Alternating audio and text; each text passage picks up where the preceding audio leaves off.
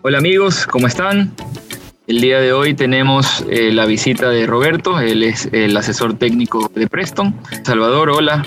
Eh, tenemos también otro invitado.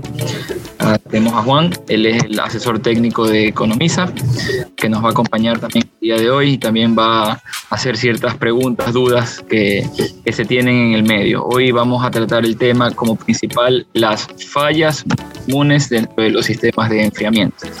Eh, bienvenido Roberto y vamos a empezar con la primera duda, las primeras eh, inquietudes que se tienen con respecto a los sistemas. ¿Cuáles son las fallas más comunes que podemos encontrar dentro de los sistemas de enfriamiento? Gracias José. Pues en el sistema de enfriamiento podemos observar varias fallas, aunque la mayoría va a caer siempre en estas eh, en estos tipos como son, podemos ver puntos de calor, corrosión, cavitación, escama, todo esto en distintas partes del, del sistema de enfriamiento. Cuando nosotros hablamos de puntos de calor, es son regiones donde podemos ver que el metal o el plástico o el, componente que, sea este, eh, este fabricado de, esa parte del sistema de enfriamiento sufrió un calentamiento excesivo, o sea, tuvo un sobrecalentamiento y como resultado final se deformó. Recordemos que mientras mayor temperatura, los metales empiezan a expandirse y en un punto donde es el sobrecalentamiento, este metal ya no solo se, se, está expandiendo, sino que se deforma y ya no puede regresar a su forma original. Y eso, eso causa que podamos tener mucho desgaste dentro del motor por un sobrecalentamiento. Cuando hablamos de corrosión, esto es un tema muy, muy típico en el sistema de enfriamiento que se vive mucho y la mayoría de veces es porque estamos utilizando ya sea agua dentro del sistema o un producto que no cumple con todos los requerimientos de un refrigerante anticongelante. ¿Qué sucede con esto? Eh, así que en general cualquier metal al estar en contacto con oxígeno tiende a corroerse. Es más, todos nos oxidamos, diríamos, porque todos que estamos en contacto con el oxígeno nos oxidamos y el utilizar agua y productos sin los inhibidores correctos la corrosión es aún más visible. La corrosión la podemos observar en cualquier parte del, motor eh, que tenga contacto con, el, con nuestro líquido eh, refrigerante. Y en este caso, agudizándolo si es agua o un aditivo que no cumpla con los requerimientos. La cavitación, esta es un poco más eh, elaborada, podríamos decirlo. Esta se ocasiona por burbujas de vapor formadas dentro del, sistema. En servicio pesado se ve mucho más la cavitación porque esto se forma por que las camisas húmedas son también le decimos camisas flotantes y esta y el agua al topar contra ellas y que puede haber también mayor vibración se crea mayor mayores burbujas las burbujas al estar en contacto con el metal y estallar crean una especie de chorro de alta presión eh, en ese vacío que crearon de vapor y por lo tanto ese chorro de alta presión topa contra el metal y empieza a picar el metal, empieza a quitar partes del metal. ¿Dónde más lo podemos ver si no fuera en servicio pesado? Pues en cualquier lugar donde haya turbulencia, donde haya mucha vibración, se pueden crear aún más burbujas en el sistema. Aunado a esto, las altas temperaturas, que el motor, que, el, que el motor se empiece a evaporar el líquido refrigerante, por eso la importancia de un refrigerante, por eso la importancia de también tener etilenglicol, tener los inhibidores adecuados, para primero que nada evitar que se evapore y segundo, si igualmente hay alguna burbuja dentro del sistema, con los inhibidores que se tiene dentro del, eh, del sistema, o sea, con el refrigerante que se tiene, poder tener la, la capacidad antiespumante para eliminar la burbuja y también los inhibidores para proteger los metales, evitando que las burbujas se peguen a estos. Esta es la cavitación. La escama, la escama viene dada muchas veces por colocar productos de baja calidad o agua porque estos son minerales que se empiezan a, calentar, empiezan a, cambiar sus propiedades físicas y esto lo que forma es que hayan depósitos dentro del sistema. No sé si alguna vez han visto en los radiadores o en cuando desarman que hay como, como sales, como, como suciedad. Estos son realmente inhibidores que se murieron, que ya no están activos o también son minerales que no están, que no son parte del sistema y por lo tanto crean esta, este polvo. Por eso es importante colocar un refrigerante de calidad, colocar un refrigerante como Preston para poder tener y poder completar toda, la protección que necesita el, motor. Perfecto, Roberto. Y sobre todo también que tú lo mencionaste, el tema de los vehículos pesados. Un vehículo liviano consume un galón o un galón y medio de, refrigerante, pero un vehículo pesado, obviamente los costos son mucho mayores en la cantidad de refrigerante y adicional en el tiempo de para. El tiempo de para de un vehículo pesado genera un costo. El tiempo de para de un vehículo liviano probablemente sea de uso doméstico. Entonces también eso tenemos que considerar, los costos de no tener produciendo eh, un vehículo sobre todo pesado. imagínate, José, que, que no sea solo que está parado, sino dónde se quedó parado. ¿verdad? Porque muy pocas veces es de que se quedó parado justo antes de que fuera cargado o que fuera a salir de la base, sino que se queda parado en, en su operación cuando llevaba un producto, imaginemos que fuera un producto perecedero, un producto perecedero de un punto a otro, tiene que llegar otro vehículo, tiene que hacer el cambio de, de, de, con todos estos productos. Entonces los costos son mucho más altos. No solo el costo de reparar, sino el costo de tratar o de atender esta falla es, altísimo. Exactamente. También otra, otra duda que se tiene bastante y sobre todo que va relacionado con adicionar agua y el tipo de agua que se adiciona es el tema de la electrólisis. Y hoy en día, sobre todo que tenemos vehículos que cuentan ya con sistemas eh, que requieren más del, uso eléctrico que los vehículos que eran más antiguos. Por ejemplo, tenemos muchos más, muchos más sensores y tenemos mucha más carga eléctrica.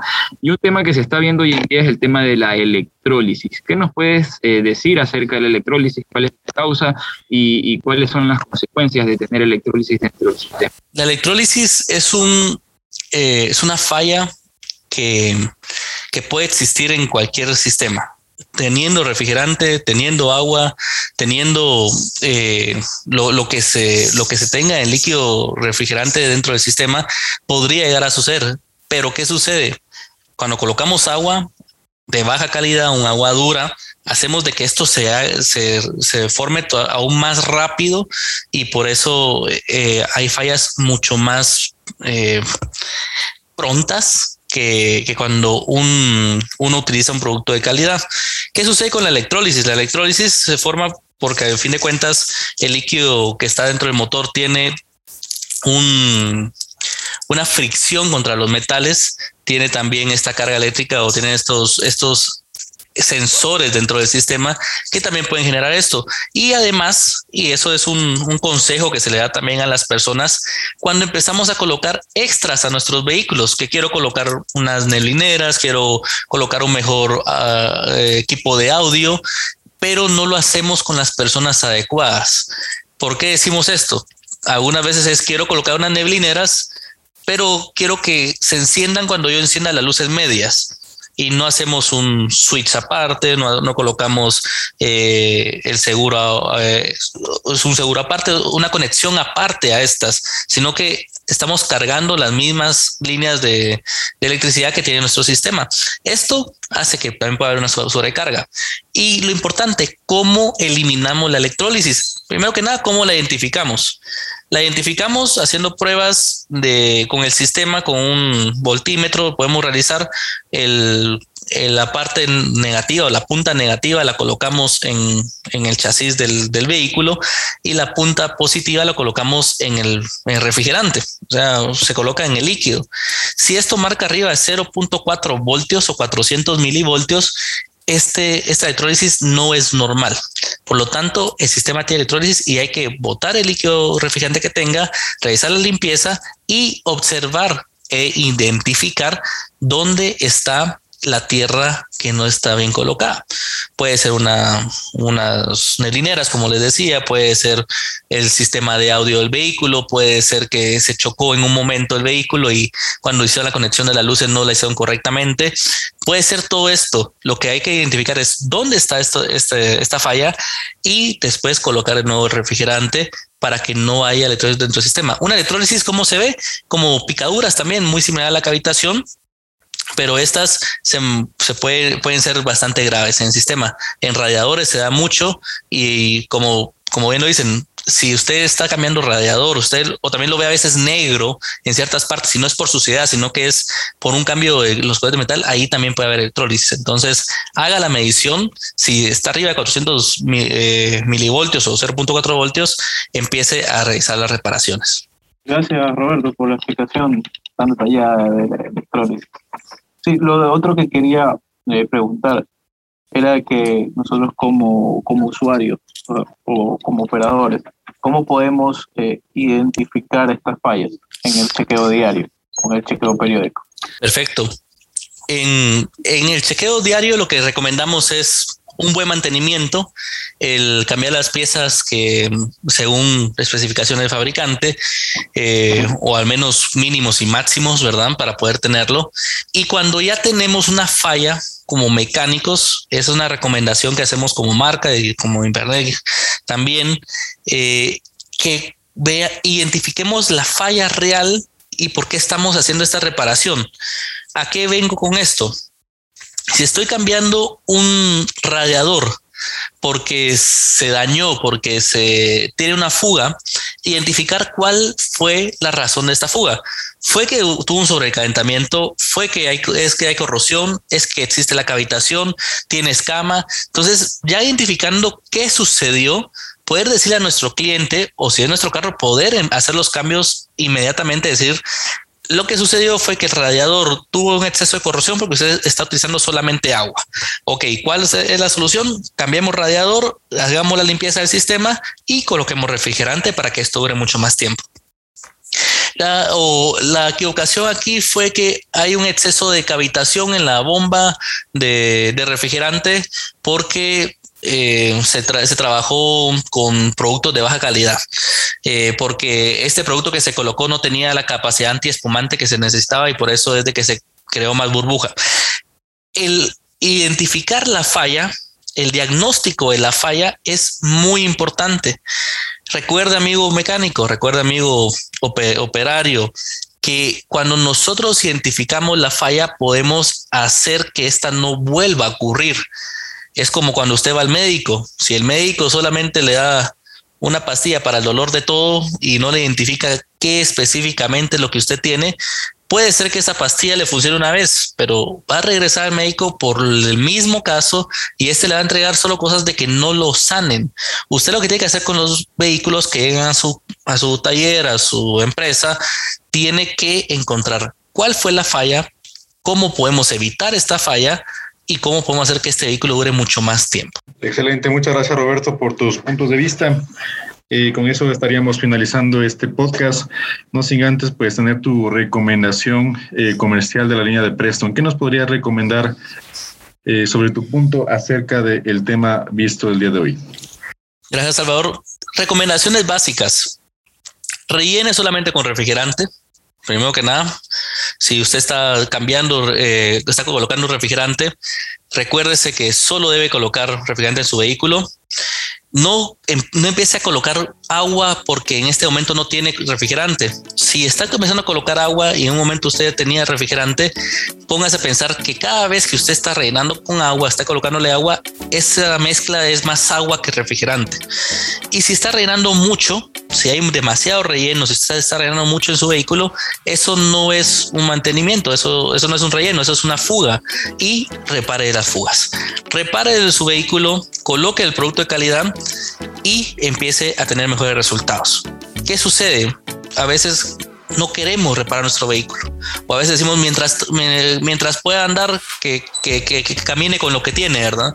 Pero que no nos damos cuenta de que estamos haciendo que dure menos.